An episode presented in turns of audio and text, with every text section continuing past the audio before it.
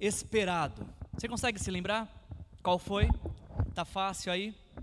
Ah, eu, eu venho de uma família onde os meus pais nunca não tiveram muitos recursos. Era uma família muito simples. Graças a Deus não nos faltou nada, mas também não tinha dinheiro para muitas coisas, assim, diferente, né? como presentes, por exemplo. A gente não tinha muito dinheiro para isso. Ah, eu lembro de um ano especial, quando eu ganhei algo que marcou muito a minha vida. Eu acho que o ano era 91 e eu ganhei a minha primeira camisa do Corinthians. Gente, se você não ganhou, você não sabe do que eu estou dizendo. Ali, ó. Se você não ganhou uma camisa do Corinthians, você não sabe o que eu estou dizendo. E se você já ganhou, você sabe exatamente o que eu estou dizendo. Alegria.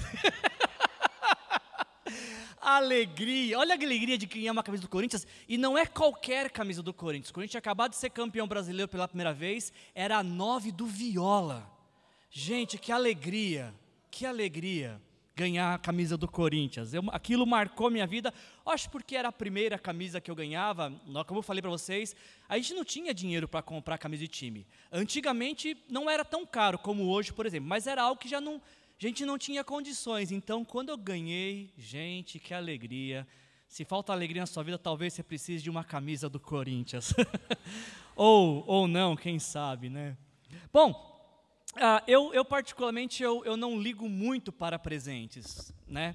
Uh, eu não sei você, mas parece que que depois que a gente tem filhos, parece que muda um pouco também essa perspectiva. Eu já não ligava muito para presentes, embora não signifique que eu não goste de presentes, tá? Deixa Deus te usar, se você quiser me dar presente, pode dar à vontade em qualquer época do ano. Inclusive vai ser meu aniversário só em março, mas se quiser adiantar, já pode, não tem problema. Eu não ligo, não significa que eu não gosto, mas eu percebi que depois que os meninos nasceram, eu estou ligando ainda menos para presente. Eu olho para uma calça e falo, é, acho que dá para aguentar um furo a mais, um a menos, dá para levar um pouco mais adiante. Porque eu, eu, quando os meninos nasceram, me parece que eu, eu tenho mais alegria de presenteá-los e vê-los felizes com alguma coisa que eles ganham, do que com uma coisa que eu possa comprar para mim. Acontece com você também, você que é pai? Os bons pais, né? Tem pais que falam, não, eu prefiro ganhar presente, deixa os meninos para lá. Eu, eu fico feliz em ver as crianças sendo presenteadas. Teve um ano especial em que os meninos queriam um videogame novo. E nós não tínhamos condições de comprar esse videogame. E aí eles oraram e passaram o ano orando e pedindo para Deus. E quando a gente conseguiu catar as moedinhas, passou talvez mais de um ano, um ano e meio para a gente comprar esse videogame para eles, de tão dificuldade que a gente tinha. Quando a gente conseguiu dar esse videogame para eles, foi uma alegria tão grande para a gente, parece que era eu que estava ganhando o presente. Eu, eu mal ligo para videogame, mas ver eles sendo presenteados e felizes por aquele presente, aquilo alegrou muito o, o meu coração. Eu não sei se você é esse tipo de pessoa que ah, gosta de dar presente. Você é esse tipo de pessoa que, quando presenteia alguém, você fica feliz? Enche seu coração de alegria de poder dar uma lembrancinha, um, um bombonzinho, um chiclete, ah, um carro novo, sei lá, qualquer presente que você quiser dar, que Deus quiser te usar para dar. Te alegra o coração presentear as pessoas? Como é que você se sente quando você vê alguém sendo presenteado? Você consegue se alegrar com a alegria de alguém recebendo um presente? Eu gosto tanto de dar presentes ou de ver pessoas presenteadas que ultimamente até quem troca de carro fico tão feliz. Nossa, que legal você conseguiu trocar de carro. Ainda mais foi na Veibras, então, nossa, que fantástico. Como é bom se alegrar pela vida do outro. Você tem essa habilidade de se alegrar pela vida do outro? De fato é muito bom receber presentes, mas me parece, pelo menos eu tenho sentido isso, uma alegria ainda maior em presentear. Como eu falei, não é que eu não gosto de receber presentes, mas eu tenho, nos últimos anos talvez, me alegrado ainda mais em presentear ou de ver pessoas sendo presenteadas. E eu acho que é importante a gente pensar isso, porque nós vivemos dias onde algumas pessoas são tão egoístas, estão tão ocupadas com seus prazeres, com seus desejos, com as suas vontades, com seus luxos, que a gente, algumas pessoas perderam essa habilidade de se alegrar pelo outro, de preferir presentear e ver a alegria do outro. Me parece que quando nós ah, presenteamos, É uma forma de protegermos o nosso coração do egoísmo, da avareza e da indiferença. Da mesma forma que quando nós presenteamos alguém, nós treinamos o nosso coração na generosidade, na empatia e na compaixão.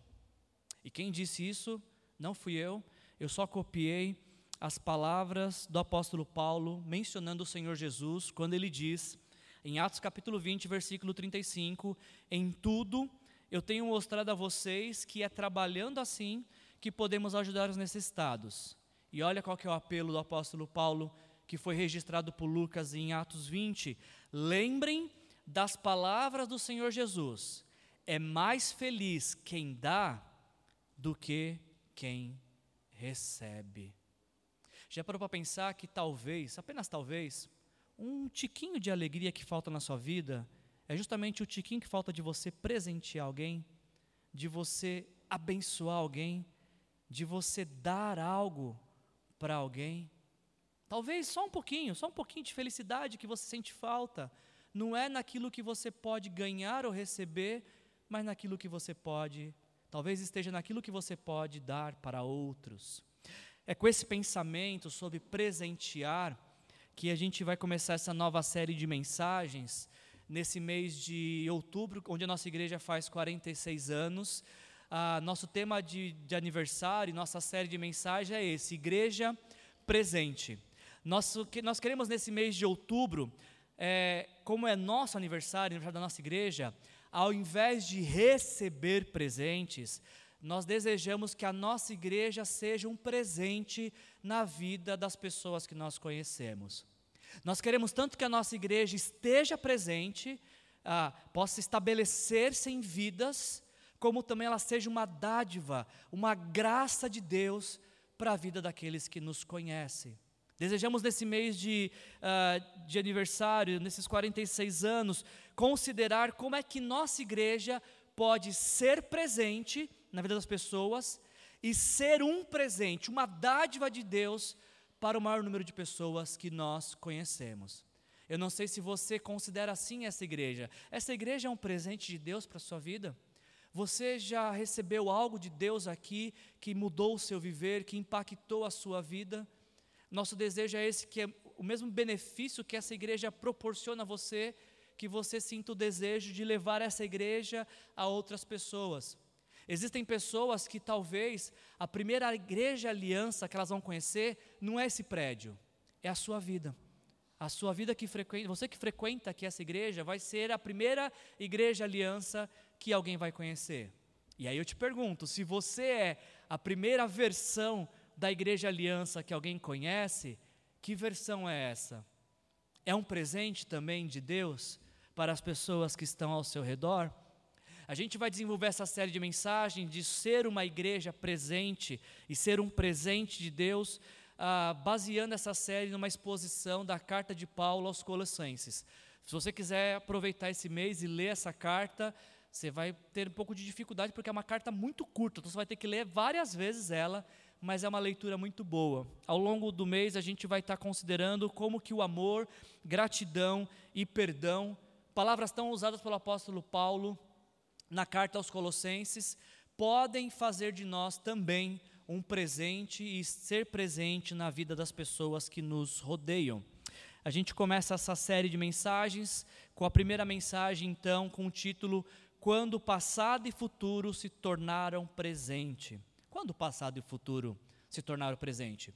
Vamos fazer essa leitura e descobrir em Colossenses capítulo 1, versículos de 1 a 23. Colossenses, capítulo uh, ah, 1, versículos de 1 a 23. Ouça o que o Espírito Santo quer falar ao seu coração nesta noite, em nome de Jesus. Paulo, apóstolo de Cristo Jesus, pela vontade de Deus e o irmão Timóteo, aos santos e fiéis irmãos em Cristo que estão em Colossos, a vocês graça e paz da parte de Deus, nosso Pai, e do Senhor Jesus Cristo. Sempre, damos, sempre agradecemos a Deus, o Pai de nosso Senhor Jesus Cristo, quando oramos por vocês, pois temos ouvido falar da fé que vocês têm em Cristo Jesus e do amor que têm por todos os santos, por causa da esperança que lhes está reservada nos céus, a respeito da qual vocês ouviram por meio da palavra da verdade, o evangelho que chegou até vocês. Por todo o mundo, este evangelho vai frutificando e crescendo, como também ocorre entre vocês, desde o dia em que ouviram e entenderam a graça de Deus em toda a sua verdade. Vocês o aprenderam de Epáfras, nosso amado cooperador, fiel ministro de Cristo para con conosco, que também nos falou do amor que vocês têm no Espírito. Por essa razão, diz o apóstolo Paulo no versículo 9, desde o dia em que o ouvimos, não deixamos de orar por vocês e de pedir que vocês sejam cheios do pleno conhecimento da vontade de Deus, com toda a sabedoria e entendimento espiritual. E isso para que vocês vivam de maneira digna do Senhor e em tudo, em tudo possam agradá-lo, frutificando em toda boa obra, crescendo no conhecimento de Deus e sendo fortalecidos com todo o poder de acordo com a força da sua glória, para que tenham toda a perseverança e paciência com alegria, dando graças ao Pai, que nos tornou dignos de participar da herança dos santos no reino da luz. Pois Ele, o Pai, nos resgatou do domínio das trevas e nos transportou para o reino do seu Filho amado, em quem temos a redenção, a saber, o perdão dos pecados. Ele, Jesus, é a imagem do Deus invisível, o primogênito de toda a criação, pois nele, em Jesus, foram criadas todas as coisas, nos céus e na terra, as visíveis e as invisíveis, sejam tronos ou soberanias, poderes ou autoridades, Todas as coisas foram criadas por Ele e para Ele. Ele, Jesus, é antes de todas as coisas, e nele tudo subsiste. Ele, Jesus, é o cabeça, é a cabeça do corpo que é a igreja, é o princípio e o primogênito dentre os mortos, para que em tudo tenha a supremacia pois foi do agrado de Deus que nele, em Jesus, habitasse toda a plenitude, e por meio dele reconciliasse consigo todas as coisas, tanto as que estão na terra quanto as que estão nos céus, estabelecendo a paz pelo seu sangue derramado na cruz. Antes, diz o apóstolo Paulo no versículo 21, antes uh, vocês estavam separados de Deus, e na mente de vocês eram inimigos por causa do mau procedimento de vocês.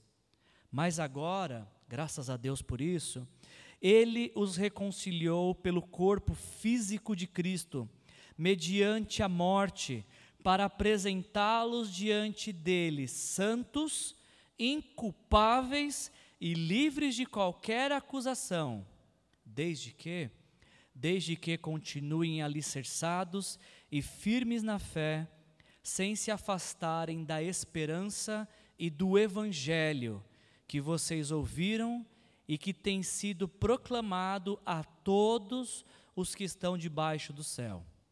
Esse é o evangelho do qual eu, Paulo, me tornei ministro. Até aqui.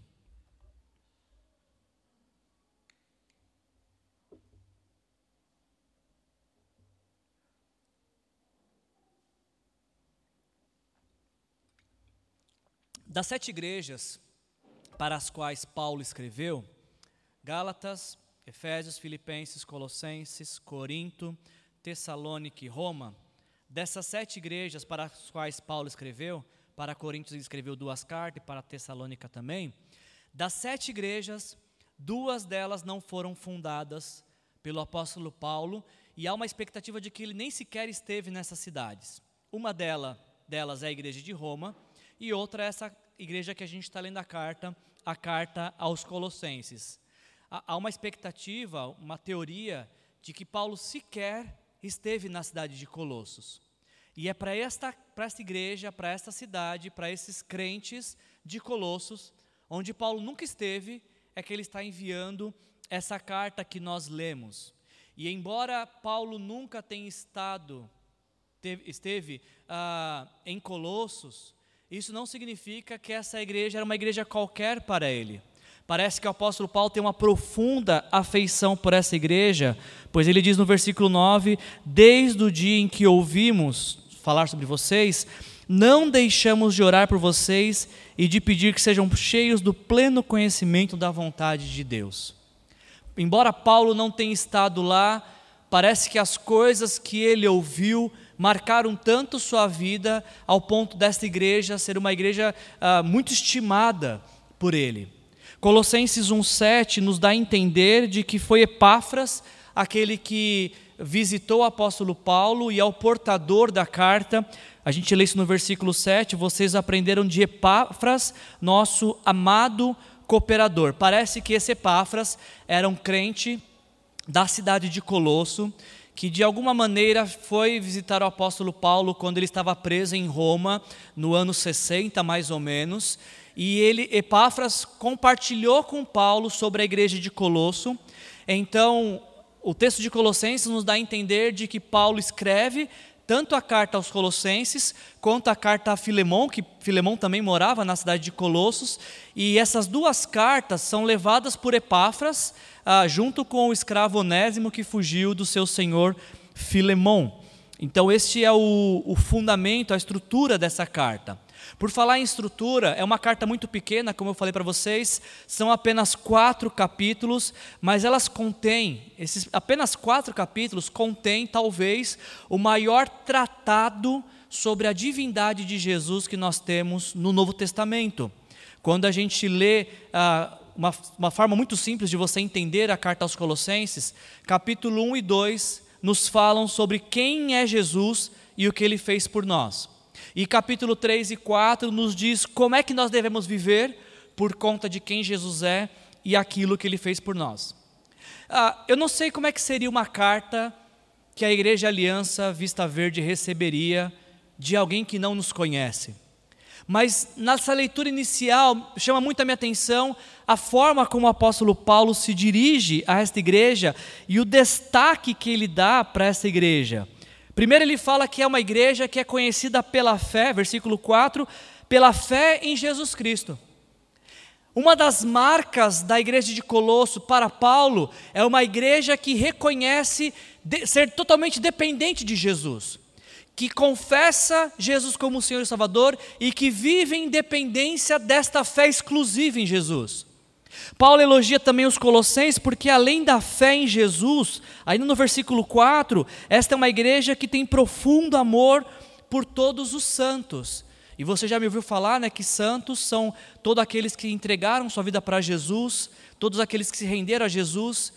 Paulo fala que a igreja de Colossos é uma igreja conhecida pelo amor fraternal, pela maneira como eles se amam. E ainda, o apóstolo Paulo destaca no versículo 5 uma das três, terceira marca dessa igreja, que é a esperança. A esperança que lhes está reservada nos céus. É uma igreja que vivia na história com os olhos na eternidade. Uma igreja que peregrinava na terra enquanto estava a caminho da vida eterna que Jesus prometeu. Fé, amor e esperança. Em teologia a gente chama isso de virtudes teologais. Virtudes essas que não podem faltar na vida de um discípulo de Jesus.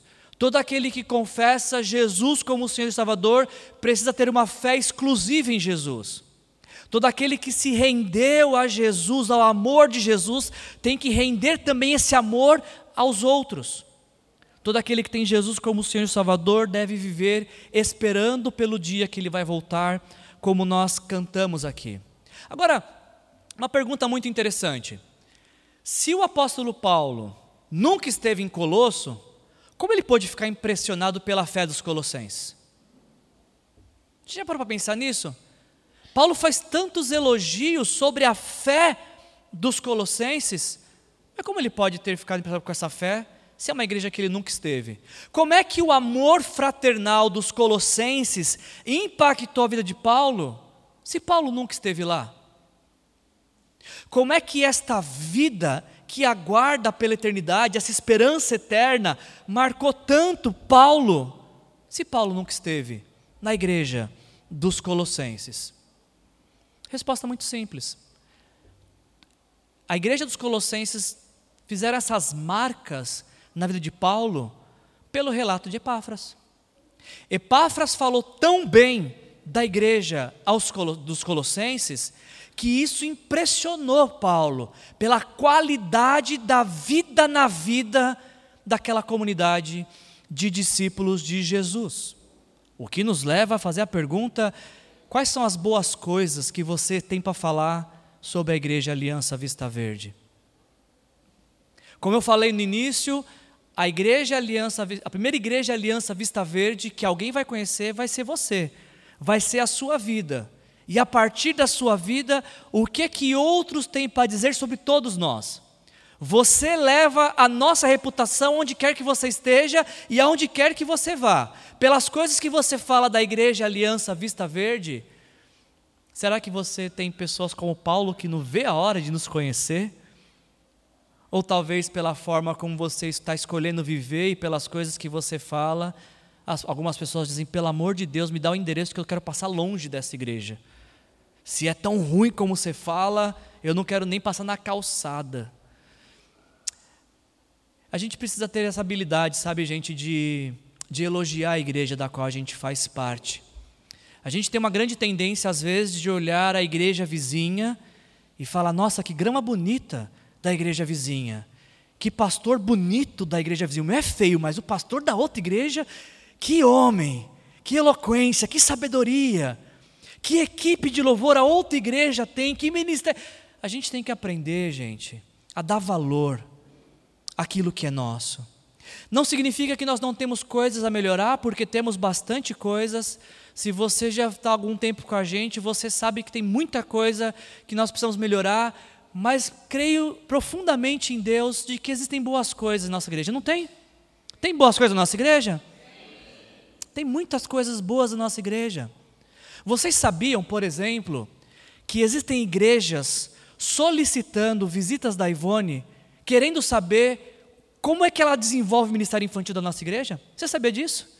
Que aquilo que acontece aqui aos domingos, tem gente perguntando, por favor, Ivone, vem falar para a gente. A Ivone foi até Curitiba para ensinar aquilo que o seu filho aprende todo domingo. Sabia disso? A nossa igreja é uma igreja que existe há 46 anos. E muitas das coisas que nós estamos vendo aqui foram feitas por, por mãos de membros da igreja. Semana após semana, nós temos células e líderes que se dedicam a cuidar de quem se deixa cuidar. Aqui na Igreja Aliança só anda sozinho quem quer. Quem quer andar sozinho vai andar, mas quem precisa de companhia vai encontrar ótima companhia, porque os nossos líderes de célula são dedicados, são esforçados, são apaixonados pelo ministério de célula. Então, sim, temos muitas boas coisas. Eu não sei quanto que você valoriza isso. Alguém uma vez nos elogiou porque a nossa igreja é uma igreja bíblica que prega a palavra de Deus. Isso não deveria ser um elogio. Devia ser uma, uma mais que a nossa obrigação. Mas fomos elogiados por isso. E também criticado. Teve uma pessoa que falou assim: ah, agora vocês só pregam Bíblia só? Vocês querem viver de acordo com a Bíblia? Eu falei, é isso mesmo. Ah, então esse lugar não é para mim. Eu falei, não é mesmo. Se viver de acordo, se você está reconhecendo que nós vivemos e buscamos viver integralmente o que a palavra de Deus diz, e isso para você é ruim, teu lugar não é entre a gente. Eu recebi como elogio essa crítica de que em nossa igreja se prega a Bíblia.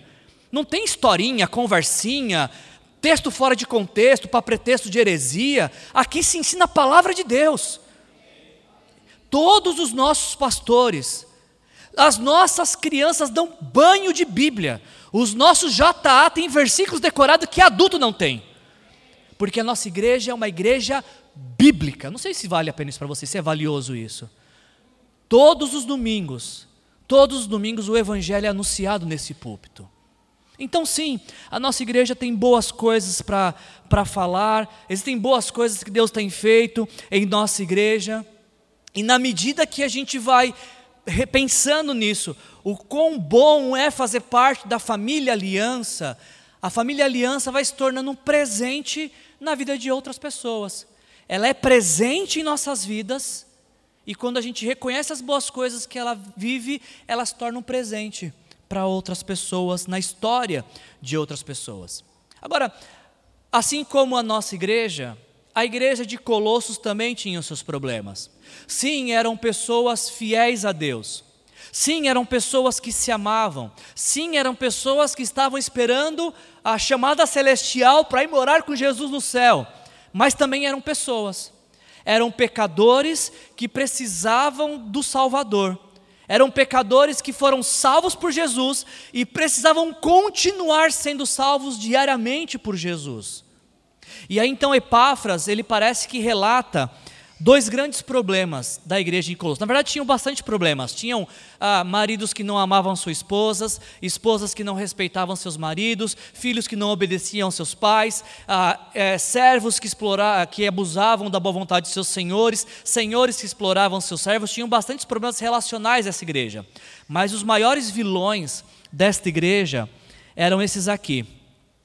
A gente vai falar disso semana, mais daqui, daqui duas semanas, mas só destacando esses principais problemas da igreja de Colossos que, que levou Paulo a escrever essa carta. Ah, Colossenses 2, 8 e 16, o apóstolo Paulo fala: tenham cuidado para que ninguém os escravize a filosofias e vãs, filosofia vãs e enganosas que se fundamentam nas tradições humanas e nos princípios elementares deste mundo e não em Cristo. Um dos vilões da igreja dos Colossenses, algo que foi inserido na vida daquela comunidade, foi uma, uma heresia do primeiro, que nasceu no primeiro século chamada gnosticismo. Ah, o gnosticismo, em linhas gerais, ele considera que o corpo e a matéria é ruim e o espírito é bom.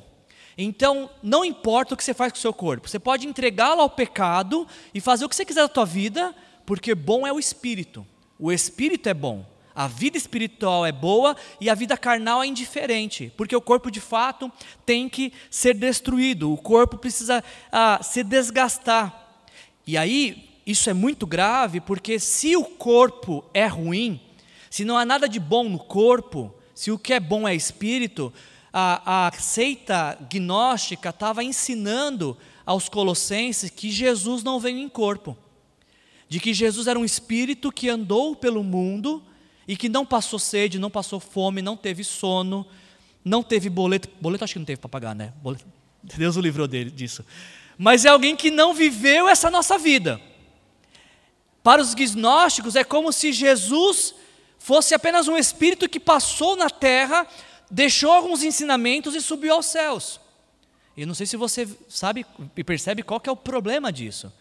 Se Jesus não veio em carne, se ele não viveu a nossa vida, se o eterno não se vestiu de humanidade, ele não tem uma identificação conosco. Ele não poderia ser o sacrifício perfeito. Jesus viveu exatamente como eu e você, com uma única diferença. Qual foi? Ele nunca pecou. Jesus não pecou. Essa foi a única diferença. Agora, de todas as outras necessidades, todas as outras dificuldades, Jesus passou como um homem. Na verdade, a gente falava isso, né, homens, quando a gente tinha nossos cafés, precisamos voltar ainda, hashtag volta café. Ah, Jesus é o homem que todo homem deveria ser. Jesus é o protótipo do Adão perfeito, do daquele homem idealizado perfeitamente por Deus. Se você quer saber como é que é viver de acordo com a vontade de Deus, olhe para Jesus. Ele é o homem perfeito, assim como eu e você deveríamos ser. Agora, um outro problema além do gnosticismo que estava entrando na igreja dos Colossenses, tinha a ver também com a fé judaica, com os judaizantes. Paulo continua dizendo: portanto, não permitam que ninguém os julgue pelo que vocês comem ou bebem, ou com relações a algumas festividades religiosas, ou celebrações das luas novas, ou dos dias de sábado. Tão feroz quanto o gnosticismo na igreja de Colossos era também as práticas judaizantes. Os judaizantes chegaram na igreja de Colossos e falaram: Como é que vocês chegaram à fé? E eles disseram: Nós reconhecemos Jesus Cristo como o Senhor e Salvador de nossas vidas, que o sacrifício dele foi perfeito, único, suficiente para perdoar nossos pecados e nos conceder vida eterna. E os judaizantes disseram: Só isso? E os colossenses: Como assim só isso? Não, vocês só creem em Jesus, só isso? Só confessam Jesus como o Senhor e Salvador? E os colossenses, sim, a gente só confessa Jesus como Senhor e Salvador. Eles falam: não, peraí, não é assim. Vocês têm que confessar Jesus, mas guardarem o sábado. Confessar Jesus, mas se submeterem à circuncisão. Confessar Jesus, mas celebrarem a festa de Pentecostes, tabernáculos e da Páscoa. Não é só crendo em Jesus, é crer em Jesus e mais algumas outras série de coisas e observâncias para que aí talvez, quem sabe, vocês consigam a salvação. Esse era um mal que estava corroendo, tentando correr a igreja dos Colossenses. Mas você percebe que apesar dessa carta ter sido escrita por volta de 62 depois de Cristo, o quanto essa carta é atual para os nossos dias? Nos nossos dias, também existe muito gnosticismo dentro da igreja quando passamos a considerar o domingo sagrado e de segunda a sábado é secular. Quando a gente canta porque ele vive, eu posso crer no amanhã, e amanhã a gente vive como se ele não vivesse, como se ele não existisse. O nome disso é gnosticismo. Quando a gente fala assim, eu pequei, mas Deus conhece o meu coração, além de sem vergonhice, isso é gnosticismo. De dizer que o espiritual é bom e o que eu faço com o meu corpo, com a minha vida, é indiferente para Deus, porque Deus conhece o meu coração. Hum. Nos nossos dias ainda existem muitas práticas judaizantes, porque é muito comum ver em algumas igrejas bandeira de Israel, pastor pregando de talite, de kipar, como se fosse mais espiritual chamar Jesus de Yeshua do que chamar de. Eu já tomei uma bronca disso, sabe uma vez? Porque uma vez estava chamando, falando e conversando sobre Jesus, o pessoal falou: Jesus não, o nome dele é Yeshua. Como se fosse mais espiritual, sabe? Práticas judaizantes, tocar o chofar antes de começar o culto. Vamos atrair a presença de Deus. Como? Soprando uma corneta. Ah, faça-me um favor, gente. Sério mesmo que Deus está lá na eternidade e aí toca o chofar, Deus falou para alguém está me chamando, vou começar o culto. Sério? Práticas judaizantes, presentes também em nossos dias, que tentam acrescentar coisas a uma fé que tem que ser única e exclusiva em Jesus. Só crer em Jesus é suficiente para nos levar daqui até o céu. Só crer em Jesus como Senhor e Salvador é suficiente para pagar a nossa dívida de pecados. Só crer em Jesus como Senhor e Salvador nos concede perdão e presente de vida eterna. Não podemos e nem devemos acrescentar mais nada a isso. A fé exclusiva em Jesus nos levará daqui para o céu. A isso nada podemos tirar, a isso nada podemos acrescentar. O que podemos fazer é só nos rendermos a este amor que, se, que levou Jesus a morrer por nossos pecados. É isso que Paulo vai relembrar à igreja dos Colossenses sobre a suficiência e a supremacia de Jesus. A igreja dos Colossenses precisava mais uma vez então experimentar sobre quem Jesus é e relembrar aquilo que ele fez por eles. E como eu quero que nós sejamos um presente para as pessoas que nos conhecem, eu quero que nessa noite possamos também relembrar o que Jesus fez por nós e quem Ele é para nós. Falando primeiro sobre ah, aquilo que Deus fez por nós através de Jesus, o apóstolo Paulo vai fazer três destaques aqui. O primeiro destaque que o apóstolo Paulo faz, então, no texto que nós lemos, Paulo diz que Deus nos resgatou do domínio das trevas. A mensagem do Evangelho não é troque de religião. Eu era católico, virei evangélico. Eu era espírita, virei evangelho. Eu era budista, virei espan... espantalho, não, evangélico. Vocês estão me atrapalhando. Eu era ateu, virei evangélico. Eu era qualquer. Não é sobre virar, gente. Não é troca de religião. A, a mensagem do Evangelho não é venha para Jesus e troque de religião. A mensagem do Evangelho é: estávamos perdidos e fomos achados, estávamos em trevas e Ele nos trouxe para a luz de Deus, estávamos a caminho do inferno e agora estamos a caminho da eternidade. Esta é a mensagem do Evangelho, não é sobre troca, é sobre condição a condição que Ele nos encontrou e a condição para onde Ele tem nos levado. Os gnósticos de, de Colossos, eles diziam que o conhecimento a Deus era algo inacessível e era apenas privilégio de poucas pessoas. A iluminação celestial, ter acesso ao divino, era para poucas pessoas treinadas. A mensagem do Evangelho é completamente diferente. Deus se revelou a todos através de Jesus. O Deus invisível se tornou real na pessoa de Jesus. Paulo usa a palavra aqui, que é a palavra resgate, ele diz que Deus não apenas nos tirou, ou não apenas ah, levou de um lugar para outro, ele nos resgatou. E a ideia desta palavra de resgate, ela fala sobre livramento sobre a, a condenação que um escravo tinha, a condição de um escravo, que alguém precisou pagar algo para que ele fosse resgatado, comprado. O apóstolo Paulo está falando que Jesus nos resgatou. Como? Pagando o preço por nossas vidas. Qual o preço? O preço do seu sangue. Ele derramou o seu sangue precioso na cruz para nos resgatar das trevas, para nos tirar de uma vida de escuridão pergunta que a gente tem que se fazer às vezes, sabe, gente, é: se Jesus fez tanto esforço para nos tirar das trevas, por que, que a gente fica querendo voltar para lá de tempos em tempos? Estávamos trancados em um quarto escuro, Jesus arrebentou essa porta, emanou luz para dentro desse quarto, nos tirou de lá, e com nossos pecados parece que a gente quer voltar para a escuridão. Jesus te libertou da escuridão, Ele te resgatou do domínio das trevas. As trevas não dominam sobre sua vida, não há poder de trevas sobre sua vida, não há domínio de trevas sobre sua vida, porque Ele te resgatou. Você foi resgatado, resgatada. E quem foi resgatado por Jesus jamais pode novamente ser dominado por trevas. Deixa eu repetir isso. Quem foi resgatado por Jesus jamais pode novamente ser dominado pelas trevas.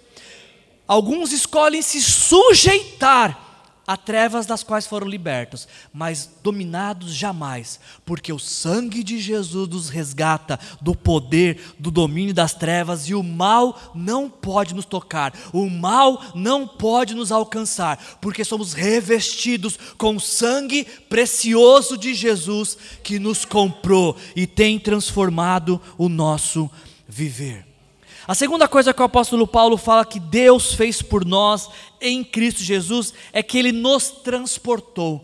Ele não apenas nos resgata, mas nos transporta. E aqui a ideia da palavra é justamente pegar alguém no colo, tirar de um lugar e levar por outro. Há grande similaridade nesse conceito dessa palavra daquilo que Deus fez quando liberta o povo que estava preso na escravidão do Egito e o carrega pelo tempo de deserto até levá-lo à terra prometida.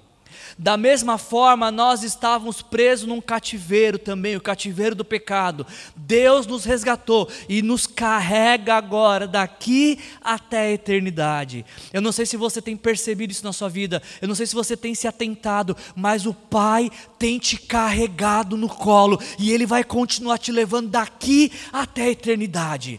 Ele não vai desistir de você, Ele não vai te largar no meio do caminho, Ele vai te levar daqui até o céu. Para isso, Ele te resgatou, para isso, Ele está te transportando, te levando daqui até o céu.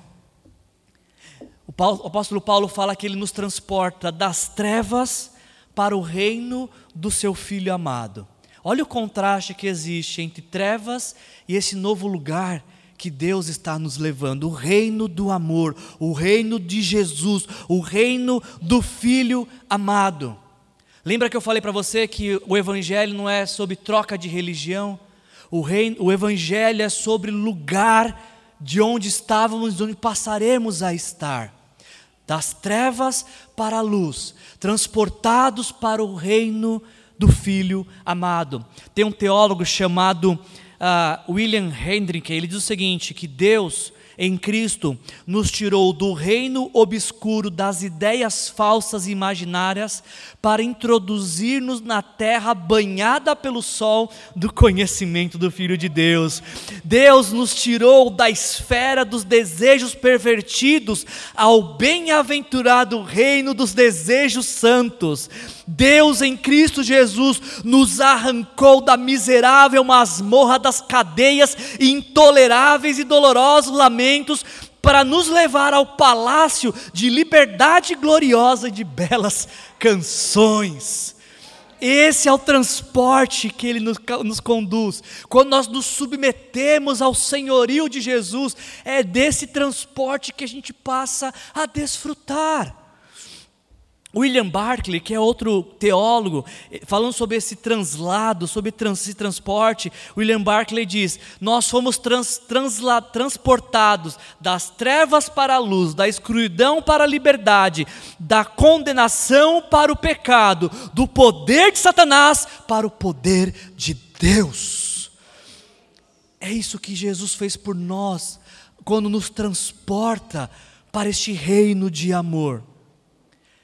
E fica muito claro nas palavras de Paulo, então, que existem dois reinos, existem duas realidades, existem dois senhores, mas apenas uma opção a qual devemos nos submeter. Qual é a sua escolha? A qual reino você faz parte? Ao reino das trevas ou ao reino de Jesus? Qual é a realidade da sua vida? A realidade de escuridão do pecado ou de liberdade em Cristo Jesus? Qual é, nesse exato momento em que você está vivendo, qual é o Senhor da sua vida? Qual é o nome do seu Senhor? É Jesus ou Satanás?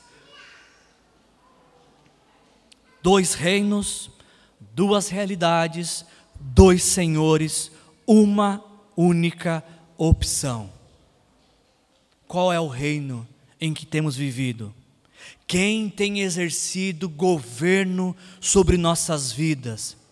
Quem tem inspirado as nossas ações? Qual é o Senhor a quem nós temos agradado? E ainda, o apóstolo Paulo vai falar que além de Jesus ter nos libertado, Deus ter nos resgatado em Cristo Jesus, Deus ter nos transportado em Cristo Jesus, o apóstolo Paulo também fala que Deus em Cristo Jesus nos redimiu. A terceira palavra que o apóstolo Paulo fala não é apenas que Jesus ah, nos transportou, nos resgatou, mas também ele nos deu a redenção. A redenção, essa palavra redenção diz de alguém que era condenado, mas que num júri, diante da justiça, foi absolvido. Fomos redimidos por Jesus. Sobre nossas vidas existia o peso da condenação eterna. A palavra de Deus diz que os nossos pecados faziam separação entre nós e Deus, e esta era a nossa condenação: viver afastado de Deus, tanto no tempo presente quanto eternamente. Esta era a nossa condenação por conta dos nossos pecados. Mas a palavra de Deus diz que em Cristo Jesus, pelo sacrifício de Jesus, fomos redimidos, alcançamos a redenção, não por nossos méritos, mas pelos feitos de Jesus na cruz. Quando comparecermos diante do juiz de toda a terra, na eternidade, quando estivermos diante de Deus, se uma lista surgir com os pecados que nos condenam, no final dessa lista estará escrito pago, absolvido, perdoado, não deve mais nada. Por quê? Somos réu, confesso, não, eu fiz essas coisas mesmo. Tudo que está escrito aí foi eu que fiz. É, só que está escrito aqui foi pago por Jesus. pago, pago por Jesus. Jesus te redimiu, essa dívida não é mais sua. Essa condenação não é mais sua. Essa vida de pecado não é mais sua.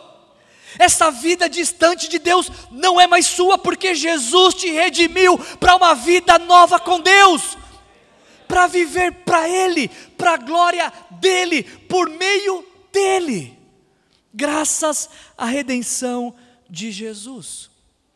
E é importante ensinar nesse ponto, gente, que o preço que Jesus pagou não foi para o diabo. Eu já vi algumas imagens dizendo que Jesus pagou o preço da condenação ao diabo e agora ele pôde nos comprar. Não, o diabo não tem nada a ver com isso. O diabo é um condenado ao inferno. Jesus pagou o preço para Deus, é, foi um pagamento interno.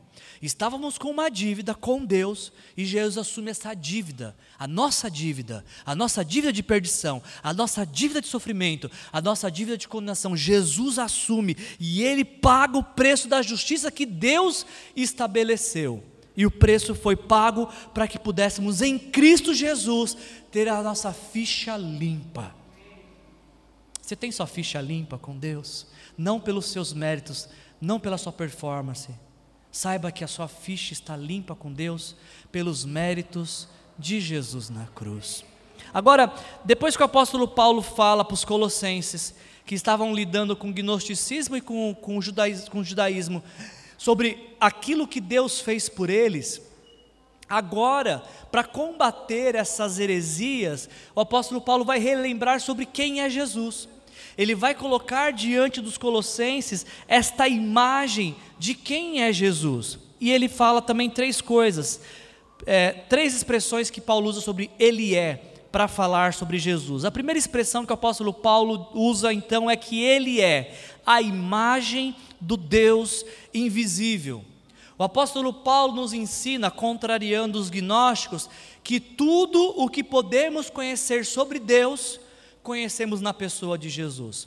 É através de Jesus que nós sabemos quem é Deus, porque em Jesus todas as coisas foram criadas, as visíveis, as invisíveis, tronos, soberanias, poderes, autoridade, todas as coisas foram criadas por Ele, por Jesus e para Ele, para Jesus. Jesus, Ele é o autor de todas as coisas, o Criador de tudo aquilo que existe. E quem vê Jesus, vê o Pai. Quem consegue entender Jesus, entende o Pai. É isso que Jesus disse algumas vezes. Ele diz, por exemplo, em João 14, 9: Quem vê a mim, vê o Pai. Em João 10,30 ele diz: Eu e o Pai somos um. O autor de Hebreus vai dizer em Hebreus capítulo 1, versículo 3, que Jesus é a exata expressão de Deus Pai. Daqui duas semanas a gente vai ver o apóstolo Paulo falando em Colossenses 2,9 que em Jesus habita corporalmente toda a plenitude divina. Jesus é verdadeiro homem e verdadeiro Deus. Ele não é 50% homem, 50% Deus. Ele é 100% homem, 100% Deus. Em Jesus habita tudo o que há no Pai. E Jesus vem ao mundo então para nos revelar o Pai, para que possamos nos dirigir ao céu e dizer de fato Pai Nosso com propriedade porque Ele é Pai nosso, porque assim Jesus nos revelou, assim Jesus nos deu a conhecer o Pai que está nos céus. Além disso, Paulo relembra os Colossenses que Jesus também é, Ele é antes de todas as coisas, e nele tudo subsiste. Todas as coisas que existem no mundo, para existirem, dependem de Jesus. Só existem porque Jesus assim permite que elas venham a existir. Tudo que você imaginar, tudo que os seus olhos puderem ver, tudo aquilo que passar pela sua cabeça que é conhecimento seu, foi feito por Jesus. Os céus, a terra, o mar, os animais, as montanhas, os seres humanos, toda a criação tem um toque de Jesus, foi idealizado por Jesus, e todas essas coisas existem porque Jesus assim permite existirem e de Jesus as coisas extraem vida, porque nele tudo subsiste, dele todas as coisas dependem. Isso inclui a mim e isso inclui a você. Só existimos porque assim Jesus deseja que existimos. O ar que nós respiramos vem dele. Todas as boas coisas que vivemos vêm de Jesus. Ele criou todas as coisas e por isso ele é digno de toda a honra e toda a glória. Toda a criação glorifica o seu criador, o Senhor Jesus. E por fim, um último ponto daquilo que Jesus ah, é para Paulo, e Paulo quer relembrar a igreja dos Colossenses, é que ele é a cabeça do corpo que é a igreja. Paulo está relembrando aos Colossenses de que a igreja tem um único dono, e o dono da igreja não é o pastor da igreja. O dono da igreja não são os líderes da igreja. O dono da igreja não são os membros da igreja. O dono da igreja é o Senhor Jesus Cristo. Ele é o cabeça, e se ele é o cabeça, é ele que dá a direção para onde a igreja deve caminhar. Russell Shedd, que foi um dos principais teólogos que tivemos nos últimos talvez 50 anos, ele diz que para os gnósticos, todas as emanações que ocupavam o espaço entre o Deus espiritual e o mundo material, era apenas dividido assim o mundo, entre aquilo que é espiritual e o que é material. Provavelmente é esse o sentido então que Paulo está combatendo. Ele deseja que os seus leitores concebam Cristo como aquele que preenchia totalmente qualquer necessidade que eles tivessem de alcançar o Deus verdadeiro. Cristo é aquele que enche todas as coisas em toda e qualquer circunstância. Todo o universo foi criado por Ele. Esse Deus que criou todas as coisas, o meu problema e o seu problema não pode ser grande demais para Ele. Se Ele criou todas as coisas, Ele pode também trazer solução para todas as coisas, para as minhas e para as suas necessidades. Para o Deus que criou o universo, as minhas e as suas necessidades não são grandes demais.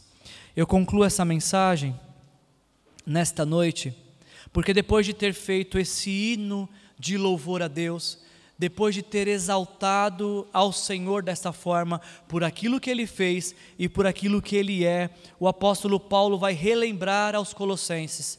Ele diz: Olha, lembrem-se de quem vocês eram sem Jesus. Vocês estavam separados de Deus. Como a gente falou, os nossos pecados nos fazem separação entre nós e Deus. E não apenas estávamos separados de Deus, como o apóstolo Paulo também diz, que nós éramos inimigos de Deus por conta dos nossos pecados. Toda vez que nós pecávamos, nós afrontávamos a santidade de Deus. E se o texto terminasse aqui, seria uma tristeza e uma tragédia, porque o texto terminaria com a gente separado de Deus e como inimigos de Deus. Mas o apóstolo Paulo ele segue adiante com esse texto, ele fala: vocês de fato não eram assim, mas agora, agora, graças a Deus, ele os reconciliou pelo corpo físico de Cristo, mediante a morte, para apresentá-los diante dele, santos, inculpáveis e livres de qualquer acusação. Deus escolheu nos salvar. Deus escolheu entrar em nossa vida e entrar em nossa história. E Ele está trabalhando em nós para que naquele glorioso dia que vamos comparecer diante dEle, tudo que se veja em nós seja pessoas santas, inculpáveis e livres de qualquer acusação. Enquanto aquele bendito dia não chega, esse continua sendo o trabalhar dele em nós. Nós continuamos crescendo em santidade, continuamos nos arrependendo de nossos pecados para que sejamos inculpáveis e livres de qualquer acusação. Para a, a, a seita gnóstica que diz que Deus é inacessível, e para os judaizantes que diziam você precisa se esforçar para conhecer a Deus, Paulo conclui esse trecho, e assim a gente conclui essa mensagem, dizendo: Jesus é tudo o que você precisa para viver. Você poderia dizer isso nesta noite, que Jesus é tudo o que você precisa para viver? Você poderia dizer nesta hora de que tudo aquilo que você precisa para avançar e seguir adiante é de Jesus? Tenha certeza de que Jesus tem o tamanho exato do vazio do seu coração. Por isso eu quero te convidar a fechar os seus olhos nesta noite e colocar a sua vida diante de Deus. A melhor coisa que você pode fazer é entregar sua vida para Jesus, por tudo aquilo que Ele fez, por tudo aquilo que Ele é e por tudo aquilo que Ele vai fazer em sua vida, se assim você permitir. E se você algum dia já teve essa experiência de se render a Jesus, de se entregar a Jesus, relembre nesta noite que Jesus é tudo aquilo que você precisa para viver. Nos dias difíceis, Ele é a sua força. Nos dias bons, Ele é a sua alegria. No vazio do seu coração, Ele pode preencher todo e qualquer espaço. Ele tem uma promessa, como a gente viu mês passado, de nos fazer experimentar e viver uma vida plena. Desfrute dessa vida plena que Jesus tem para você a partir dessa noite, em nome de Jesus. Pai, obrigado por essa palavra, Senhor. Obrigado porque, graças ao Evangelho, nós descobrimos que Cristo é o presente em nossas vidas, assim como é o presente que precisamos levar a outros. Obrigado, Senhor Jesus, por se fazer presente em nossas vidas e obrigado por ser o presente de Deus que vem ao mundo para presentear nossas vidas e nos ajudar a reconhecer o Pai, que vamos viver eternamente com Ele. Nos ajuda, Senhor, a viver essa mensagem, sempre tendo diante dos nossos olhos tanto que o Senhor é para nós, como aquilo que o Senhor fez por nós. Porque consciente disso, Senhor, a gente vai ver uma vida com uma qualidade melhor frutífera em boas obras, Senhor, e engajadas, Pai, com a proclamação do Evangelho.